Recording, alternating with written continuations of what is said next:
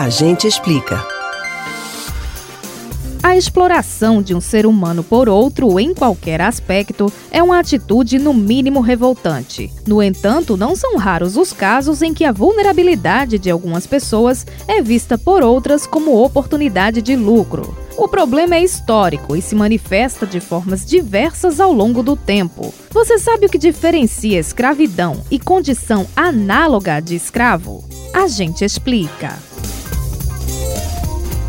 A escravidão já foi praticada por diversos povos em várias partes do mundo.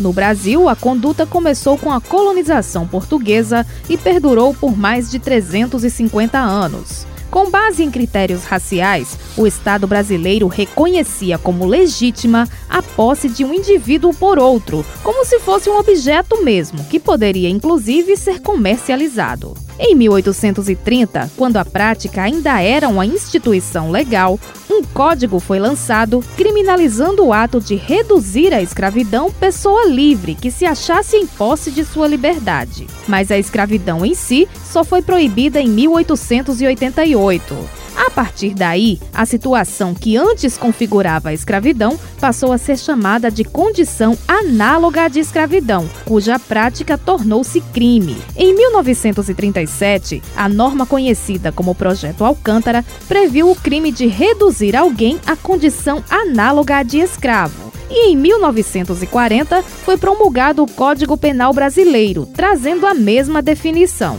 Já em 2003, a Lei 10.803 alterou o Código Penal, detalhando no artigo 149 os elementos que configuram o crime.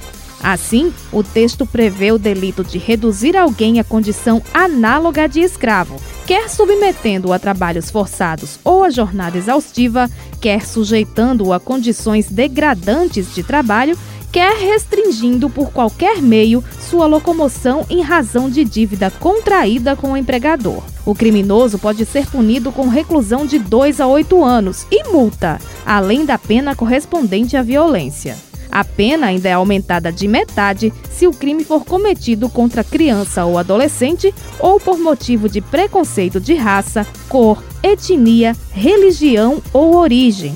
Então, para não restar dúvidas, a escravidão era uma atividade legal, permitida e até regulamentada pelo Estado até o século XIX. Por isso que, em termos técnicos, não se pode dizer hoje em dia que alguém seja escravo. Já a condição análoga à escravidão é uma conduta criminosa que pratica uma relação de trabalho baseada em exploração de pessoas.